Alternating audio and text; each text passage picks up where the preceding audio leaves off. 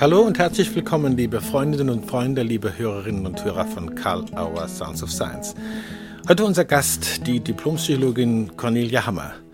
Sie ist niedergelassen als tiefenpsychologisch orientierte Psychotherapeutin und seit 2000 unterrichtet sie Zap Shen Somatics, eine ganz besondere Methode zur Entspannung und Stärkung der Selbstwirksamkeit.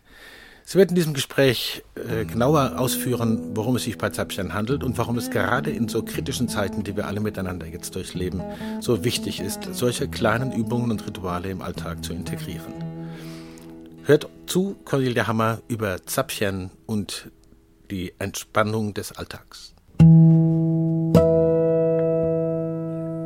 Ja, hallo und herzlich willkommen, liebe Cornelia Hammer bei Karl Auer Sounds of Science. Ich finde es toll, dass Sie sich die Zeit nehmen, mit uns äh, das Gespräch zu führen über Zaption-Somatics und alles, was damit zu tun hat. Herzlich willkommen. Danke für die Einladung. Ich freue mich sehr. Bin gespannt, wo wir hingehen in diesem Gespräch. Sie kamen von Herzen, auf jeden Fall. Sie sprechen es ja schon an, Gespräch. Wir reden ja, äh, wenn wir über Zapchen Somatics sprechen, im Körper zu Hause sein, über etwas, äh, was eine andere Erfahrung als eine sprachliche ist. Trotzdem versuchen wir uns im Gespräch dem ein bisschen zu nähern und äh, vielleicht den Hörerinnen und Hörern eine Idee zu vermitteln, um welche Erfahrungen es geht und sie ja. auch zu machen. Ne? Es gibt ganz viel in dem in diesem sehr schönen Buch, das Sie darüber äh, veröffentlicht haben, im Körper zu Hause sein. Ganz, ganz viele Themen, die mich jetzt auch bei der beim Durchforsten des Buches nochmal angesprochen haben. Und ein Thema fand ich total interessant nämlich die Erfahrung, die sicher viele kennen. Man hat so einen Zugang zu seinem Körper, der irgendwie durch die Erziehung geprägt ist und das, was man bei Zapchen dann angeboten kriegt an Übungen, traut man sich nicht so richtig, aber man kennt es irgendwoher, nämlich aus der mhm. Kindheit. Eher aus der Kindheit. Liege ich da richtig? Ja, ich ähm, würde sagen, das, was einem begegnet, wenn man Zapchen zu Beginn begegnet, sind ja die sogenannten Basics. Mhm. Und Basics sind wirklich mehr eine Erinnerung an etwas als etwas Neues. Mhm. Die sind eine Erinnerung an die Selbstregulationsmechanismen, die unserem Körper innewohnen und auf die wir als Kinder ganz einfach zugegriffen haben. Spontan und unbeeindruckt husten Kinder oder schütteln sich oder gähnen, seufzen, machen Töne sobald ein Kind anfängt, sich in seinem Wohlgefühl eingeschränkt zu fühlen, greift der Körper auf etwas zu, was wieder in die Ausdehnung und in einen größeren Fluss kommt. Ja. Und wir leben aber in einer Kultur, in der uns vieles davon wirklich abgewöhnt wird. Ja. Als ungehörig, als das tut man nicht oder äh, Gähnen wird verpönt, als wäre man verächtlich dem Gegenüber.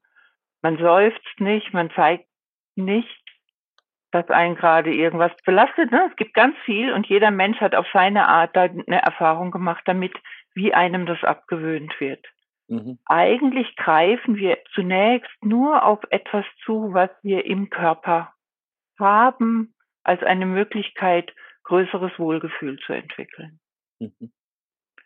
Und natürlich, wenn man anfängt mit diesen Übungen, trifft man auch auf all diese inneren Stimmen, die sagen, so kannst du dich doch nicht benehmen und äh, was machst du denn hier? Und das eine, was hilft, ist, das mit Menschen zu machen, die auch diesen Versuch machen, sich dem wieder anzunähern, weil man sich ja dann gegenseitig unterstützt dabei. Und äh, außerdem haben wir im Zapchen eine Herangehensweise, ähm, die nennen wir die Wohlgefühlmuskeln trainieren. Mhm. Und beim Muskeltraining geht man auch nie zu weit, sondern man geht immer so weit, dass der Muskel ein kleines bisschen weiter geht als die Erfahrung bisher.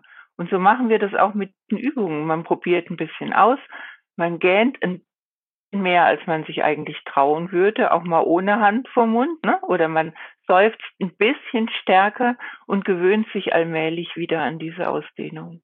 Mhm. Aber ja, äh, das ist nicht kindlich, ne? wie es uns dann erscheint, sondern es ist ein Zurückgreifen auf eine uns inhärente Selbstregulation, die wir verloren haben. Mhm. Und sieht dann aus, als würden wir kindisches Zeug machen. Fühlt sich aber zum Glück auch so kindisch und humorvoll an. Das trägt ja zum Wohlfühlen bei. Ne? Aber erstmal, also eigentlich ist es nur, wir befreien den Körper wieder von diesen Einschränkungen, die wir gehört haben. Also es, es hört sich dann kindisch und humorvoll an und gleichzeitig äh, hat es ja auch ein Ermutigungspotenzial, wenn man die Erfahrungen dann einmal sich getraut hat zu machen, wie Sie sagen, mit anderen. Plötzlich spürt man eine Ermutigung, da ist dann noch viel mehr. Ja. Mhm. ja. Genau. Und äh, wenn man wenn man diese Übung macht, dann machen wir ja alle, weiß ich nicht, 20 Minuten, eine halbe Stunde Nickerchen, wenn man das in der Gruppe macht. Und mhm. in der Zeit integriert unser Körper, er lernt von dem, was wir vorher gemacht haben. Und damit entwickelt sich langsam dann ein größeres Wohlgefühl. Also wir machen es ja nicht als gymnastische Übung? Sagen, jetzt streckt man sich mal ein bisschen, sondern wir machen es mit einer hohen Bewusstheit im Körper, mit viel Achtsamkeit für das Körperempfinden. Und dann machen wir ein Nickerchen und lassen den Körper das mehr integrieren, wie ja. das ist, wenn er sich anders fühlt. Sie haben jetzt auch ein Stichwort mir gegeben, worauf ich noch eingehen will. Wir werden auch später noch ein bisschen über die Zeiten jetzt und dieses Jahres sprechen, wie bedeutend äh, diese Möglichkeiten gerade jetzt so sind. Eine kurze Frage vorher. Ähm, Zap Shen, ja, das ist ein Begriff, den die Julie Henderson, glaube ich, äh, entwickelt hat. Ähm, können Sie ganz kurz was sagen, was dieser Begriff, wo der so herkommt? Und man muss es jetzt nicht so weit ausdehnen, aber so ein bisschen, die Leute werden sich fragen, Zapchen klingt buddhistisch, was ist denn das? Was stelle ich mir darunter? Also, wo kommt der Begriff her? Mhm. Also das Zapchen hat tiefe Wurzeln im tibetischen Buddhismus, vor allem im sogenannten Vajrayana-Weg und im Dzogchen. Da brauche ich jetzt nicht drauf einzugehen. Ich sage nur einfach, die wissen viel über uns als Körper-Geist-Einheit Mhm. Und Julie Henderson hat lange Kontakt mit tibetisch-buddhistischen Lehrern und sie hat eine besondere Begabung, Essenzen von Herangehensweisen zu erfassen und in mhm. etwas zu übersetzen, was äh, unserem kulturellen Verständnis näher ist und was sehr schlicht wird. Also wo das Buddhistische und die ganze, sagen wir mal, Verzierung wegfällt und es wird sehr einfach. Und mhm. einer dieser Lehrer hat ihr Zapchen, das Wort Zapchen als Name für die Herangehensweise gegeben. Mhm. Okay. Und, äh, und die tibetischen Wörter haben immer einen ganz breiten Bedeutungshintergrund. Also man kann dann alles Mögliche übersetzen. Und mhm. Zapchen bedeutet sowohl sich spontan und ungehemmt zu verhalten, es heißt aber auch, sich total daneben benehmen. okay. Also nicht erwartungskonform sozusagen, oder wie verstehe ja, ich? Mhm. Ja, und Julie Henderson sagt, über Grenzen gehen, um etwas Neues zu erreichen. Mhm. Ja, das, aber das, also so, so ein tibetisches Wort wirklich zu erfassen und zu übersetzen, da kann, mhm. muss man eine Geschichte erzählen dazu. Ja, klar würde Sie gerne auch gleich dann nachher noch nach Geschichten äh, der heutigen Zeit und Zapchen und solchen Übungen mhm. befragen. Mein Weg dahin wäre äh, nochmal das Thema des Raumes. Sie haben von Grenzen ja. gesprochen, Ausdehnung vorhin. Äh, das scheint was ganz Wichtiges zu sein. Wir sind ja als Körper irgendwie immer irgendwo. Ja? Wir sind irgendwie im Raum. Und die, diese Verortung dass wir von dort aus, wo wir sind, irgendwie unseren Weltbezug anders organisieren. Ich weiß, das ist ein großes Thema, aber das hat mich sehr interessiert und ich glaube, das interessiert auch andere, wie man plötzlich wahrnimmt, dass man tatsächlich in einem Raum ist und dann vielleicht auch über seine körperlichen Veränderungen in einen anderen Raum eintreten kann oder den Raum, in dem man ist, anders bewohnen, beleben. Liege ich da richtig? Ähm, ich rede einfach mal, was mir so einfällt dazu. Ja. Mhm. Ähm, das erste ist ja zunächst, dass wir, ich sage mal, kulturell geprägt eine Tendenz haben, unser Ich-Gefühl im Kopf irgendwo im Gehirn zu verorten und daran hängt irgendwie der Körper mit seiner Form. Mhm. Ähm, Julie Henderson sagt manchmal, das ist, als wären wir ein Sack voller Organe, der am Gehirn hängt. Das ist jetzt sehr krass beschrieben, aber vom inneren Empfinden hat es durchaus so etwas. Und der erste Schritt, den wir machen, ist die Wahrnehmung des Körpers zu verstärken und allmählich den Körper mehr einzuladen, präsenter zu sein. Mhm. Und schon damit ändert sich etwas in der Eigenwahrnehmung sehr stark. Wenn mein, meine Bewusstheit allmählich mehr in den Körper sinkt und der Körper als Körper anwesend ist und nicht einfach nur an der Wahrnehmung dranhängt, ändert sich meine Wahrnehmung davon, wo ich im Raum bin, hm. wie ich im Raum bin. Das ist schon mal das Erste. Mhm. Der erste Schritt, würde ich sagen. Der also durchaus, bis man sagen kann, jetzt äh, ist es möglich, wirklich präsent zu sein. Das kann durchaus eine Übungszeit von zwei, drei Jahren bedeuten. Das sind langsame, langsame, langsame Veränderungen von Gewohnheiten. Hm. Ja, also die Art, wie wir uns selbst wahrnehmen, ist eine entwickelte Gewohnheit. Ja. Mhm. Ja. Mhm. Und wenn man zu jemandem sagt, wie nimmst du deinen Körper wahr, dann kriegt man erstmal Kontakt mit dem Körper Selbstbild, was sich entwickelt hat in der Gewohnheitsentwicklung. Ja. Mhm. Und wenn man genauer hinguckt, dann nimmt man auch nur bestimmte Bereiche des Körpers wahr und andere sind wie überhaupt nicht da. Ja, das kenne ich ja? gut. Mhm. Ja? Und allmählich den Körper und auch die Bereiche, für die man keine Bewusstheit hat, mehr in die Bewusstheit zu holen, ist der erste Schritt. Damit ändert sich schon etwas an der Wahrnehmung dafür, hier bin ich und da ist das andere draußen für den Raum. Ähm, also ich finde, es ist zum Teil ein bisschen schwer zu beantworten, wenn man nicht eine eigene Erfahrung hat damit. Aber ich probiere es einfach mal. Mhm. Wenn wenn sich im Körper der Flüssigkeitsdurchlauf erhöht. Das heißt, wenn man lebendiger wird und nicht einfach starr, hier bin ich und irgendwie muss ich mich zusammenhalten, sondern ein bisschen lockerer und flüssiger.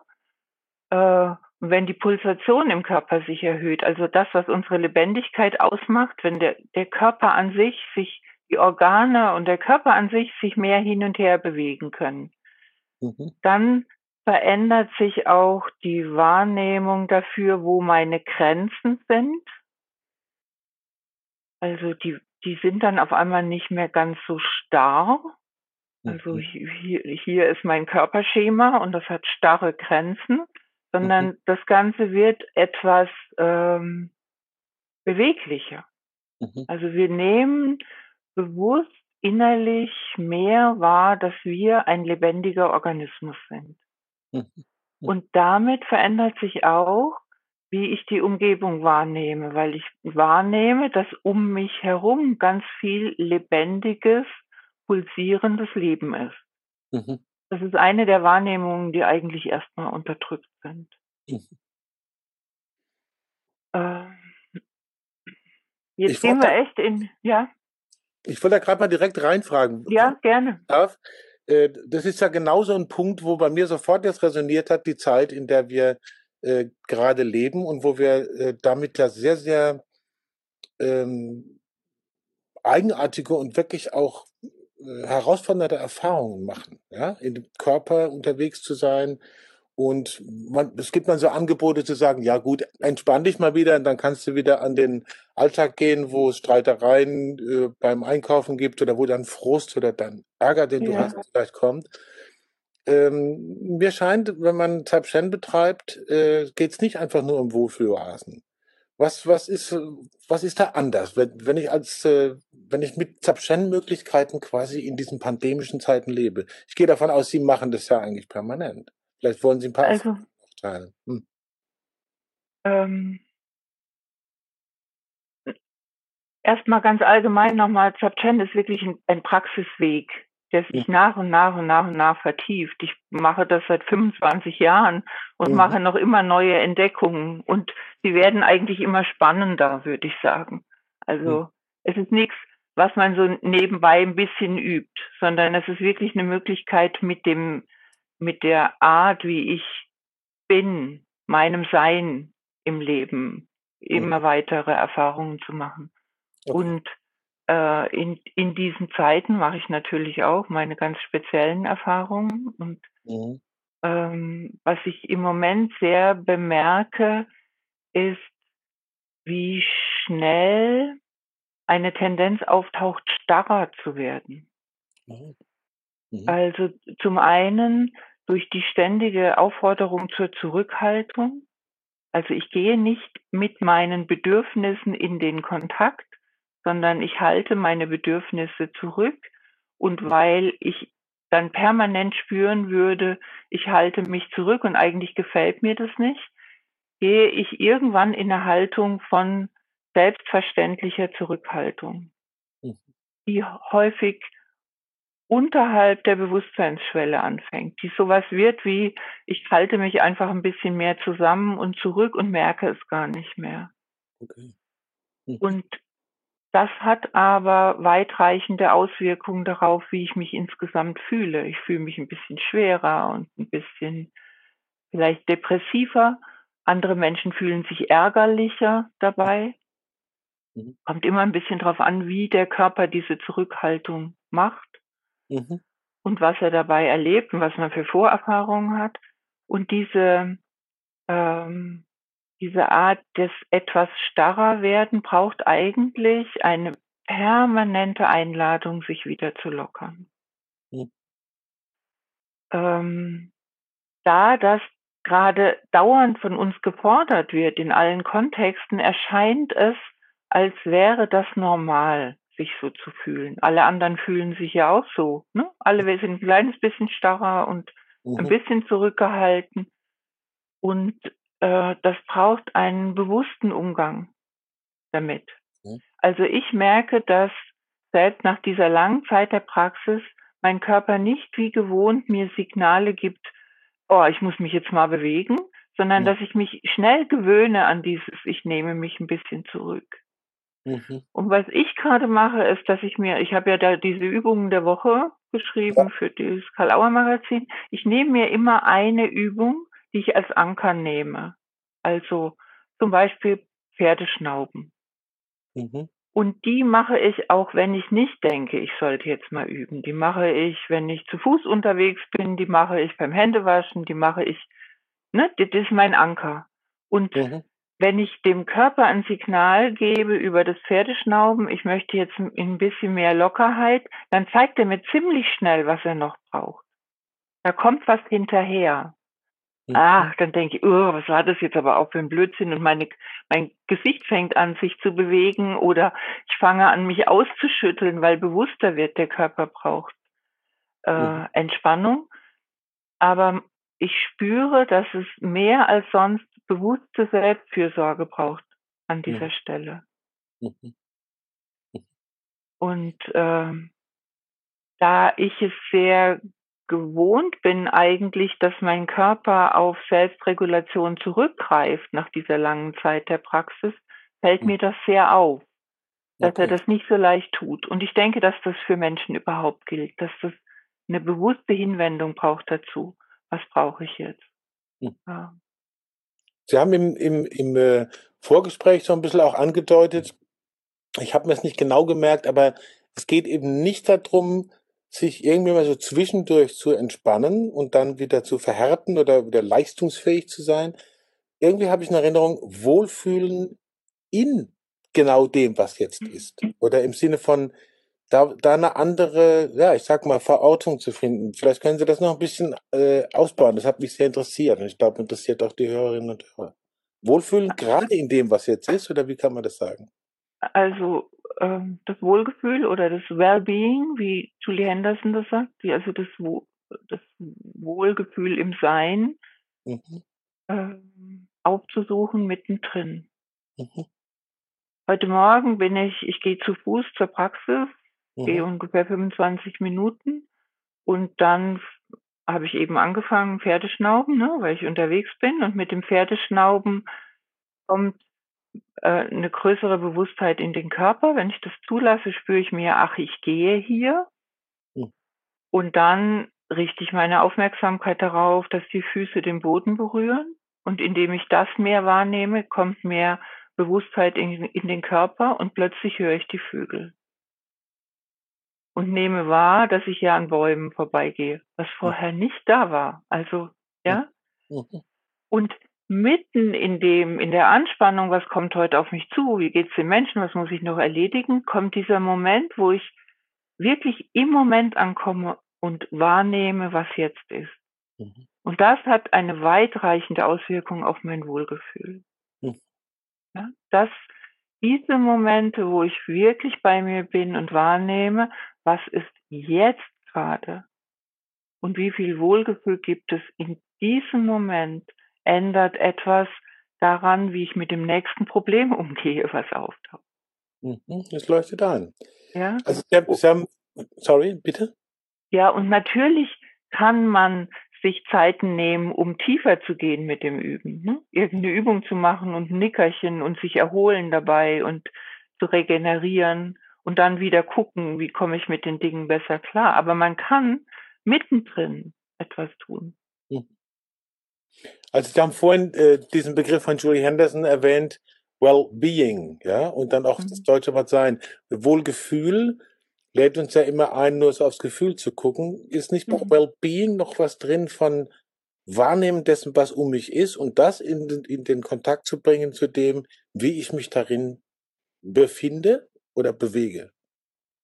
Ja, es, ich würde sagen, es, also dieses Dasein im Moment ist mehr erfasst damit. Das Being, ne? das Sein, wer ich wirklich bin gerade und nicht, wie ich mich fühle.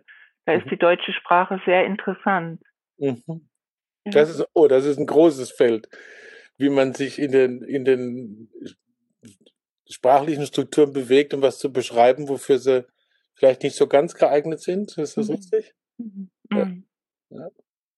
Also das heißt, man, es ist schon gut, wenn man, wenn man tatsächlich versucht, dann auch Erfahrungen damit zu machen, zum Beispiel über die Übungen, die im Magazin ja jederzeit abrufbar sind, beim Karl-Auer-Magazin immer montags die Chapsen-Übungen. Ähm, vielleicht nochmal so ganz konkret angenommen, ich will Sie jetzt nicht zu einem simplen Tipp verleiten, aber doch so ein Hinweis, äh, wenn man beim Einkaufen oder beim sich irgendwie ausgebremst fühlen in seinen Bewegungsläufen, wo kann man seine Achtsamkeit darauf richten, zu merken, hier könnte ich einen anderen Weg beschreiten und vielleicht mal zum Beispiel Pferdeschnauben oder was anderes machen. Woran merkt man, dass es gerade wohin geht, wo es einem vielleicht nicht so gut tut? Woran merkt man das? Oder woran merken Sie das? Also ich, im Moment würde ich sagen, man muss es gar nicht unbedingt merken. Es ja. wäre gut, man entwickelt Gewohnheiten. Ich habe so ein kleines Zapchen-Hygiene Konzept geschrieben, das ist übrigens auch im Magazin, mhm. ähm, wo ich vorschlage, dass man zum Beispiel, wenn man von draußen reinkommt und man wäscht sich die Hände, Massen schneidet und Töne macht. Mhm. Und die, das Unangenehme, was man vielleicht gerade erfahren hat, wirklich in den Ausdruck bringt. Mhm. Nicht runterschluckt, nicht sich versteift, sondern sich zur Gewohnheit macht. Ich wasche meine Hände und dabei mache ich genau wie das Händewaschen auch was für meinen Körper. Da muss man nicht überlegen, brauche ich jetzt was, sondern man fängt an, solche Gewohnheiten zu entwickeln. Oder äh, ja, man fängt an, sich auszuschütteln, kurz nachdem man die Schuhe ausgezogen hat. Also solche ähm, Anker zu finden, an denen man sich entlang durch den Tag hangelt, sag ich mal. Mhm. Oder beim Händewaschen sich anzugewöhnen, sehr bewusst die Berührung der Hände zu spüren und die ganze Aufmerksamkeit dahin zu lenken. Mhm. Das gibt eine, im Allgemeinen, wenn man das macht, man hat ja 30 Sekunden, in denen man sich die Hände wäscht.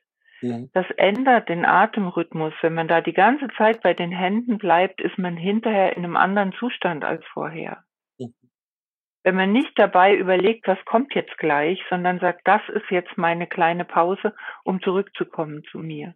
Das ist das, was ich am ehesten vorschlagen würde, dass man sich Anker macht, damit man nicht eine Bewusstheit haben muss, jetzt bin ich in dem und dem Zustand, jetzt tue ich mal was für mich, okay. sondern damit über den Tag verteilt immer wieder von alleine was auftaucht. Mhm. Könnte man das im weitesten Sinne auch als ein bisschen Rituale, also ja. neue Gewohnheiten, mhm. sich immer wieder zu erinnern, ah, jetzt ist die Zeit, jetzt kann ich das machen und ich brauche überhaupt keinen Anlass, ich mache es einfach. Okay, okay. Probiere ich aus.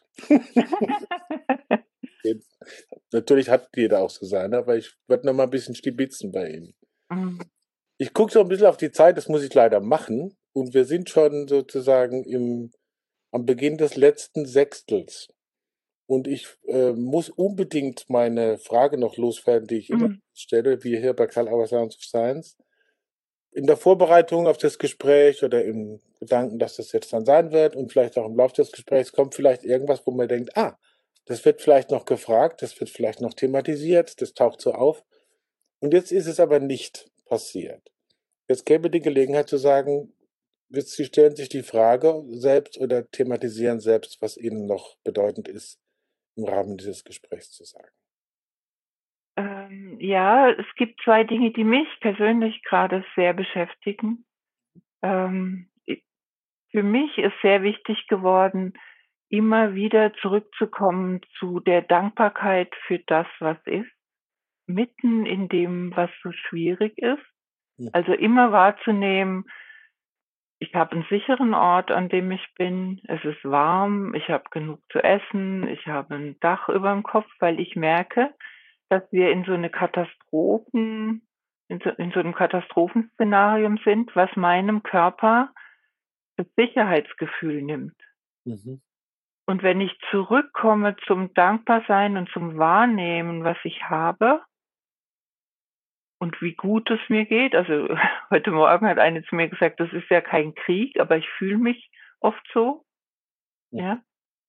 ja. Ähm, und über diese, diese Dankbarkeit dafür, was ist, komme ich zurück in eine größere Ruhe. Das ist ein ganz einfacher Weg. Das ja. ist mir persönlich gerade wichtig. Und was ich auch äh, entdeckt habe in zum Teil absurden Situationen beim Einkaufen, ähm, sage mal, was mir hilft, ist, den anderen Menschen Gutes zu wünschen. Okay. Mhm. Und ich bin dazu übergegangen, bevor ich irgendwie in eine Situation draußen gehe, irgendwie, ne, dass ich selber sage, möge es mir jetzt gut gehen mit dem, was ich habe, aber auch in, beim Einkaufen ganz einfach mir vorzustellen, irgendjemand, mit dem ich zu tun habe, möge es dir so gut wie möglich gehen. Hm. Und das erlebe ich als unglaublich hilfreich auch in meinem inneren Gefühl von Verbundenheit zu anderen. Hm. Ich nehme besser wahr, dass die anderen auch nur durchhampeln und sich zum Teil, ja, hm. sich zum Teil absurd benehmen. Das tun sie, ja, das tun wir Menschen. Und mhm. manche haben nicht so leicht eine Möglichkeit, aus dieser inneren Anspannung und Katastrophenstimmung auszusteigen. Aber mir geht es viel besser, wenn ich das tue. Mhm weil die Verbundenheit, dieses Gefühl, wir müssen da irgendwie durch, mhm. erhalten bleibt. Verbundenheit ja. und vielleicht auch die Einladung sozusagen, sich nicht von eher eskalierendem einladen zu lassen, sondern wie beim Händewaschen zu sagen, okay, ich kümmere mich jetzt selbst darum, was ich währenddessen tue. Mhm. Und reagiere nicht auf jedwede Einladung. Kann man das mhm. so sagen? Mhm. Okay. Mhm. Geh immer wieder raus aus aus der Einladung. Wir mhm. sind ja in so einem Notfallmodus und die Nervensysteme sind alle am, am bis zum Rand überreizt und jeder kleine, jedes kleine Event holt einen drüber und ich habe ja die Möglichkeit, da immer wieder draus auszusteigen. Mhm. Das ist ein, das, das nehme ich als ein starkes Schlusswort, wenn Sie mir das erlauben. Mhm. Wenn nicht noch etwas anderes da ist, was jetzt gerade mhm. gesagt will, wunderbar. Ich bedanke mich sehr für die Zeit und wünsche äh, mir und Ihnen und allen, die uns äh, zugehört haben, äh, solche Erfahrungen, die ermöglichen, naja, tatsächlich anders hier zu sein und vielleicht ein bisschen gelassener und für die anderen und für sich selbst. Herzlichen Dank. Danke vielmals für das Gespräch und a bientôt. Ja, ich habe es probiert und ich probiere es weiter. Es ist wirklich sehr nützlich und eine tolle Erfahrung, diese Steigerung der Selbstwirksamkeit und der Gelassenheit im Alltag, insbesondere in diesen Zeiten. Danke an Cornelia Hammer für ihre schönen Ausführungen. Danke, dass ihr zugehört habt und vergesst nicht, uns positiv zu bewerten, wo immer ihr unterwegs seid mit Sounds of Science und uns hört und verfolgt. Am Wochenende wird die Autobahn-Universität noch einmal ein besonderes Highlight bringen. Und da freuen wir natürlich uns, wenn ihr dabei seid und wenn ihr uns auch immer wieder besucht bei Karl Auer Sounds of Science viel Kraft, viel Entspannung, viel Gelassenheit und viel Resilienz in diesen Zeiten. Danke fürs Zuhören.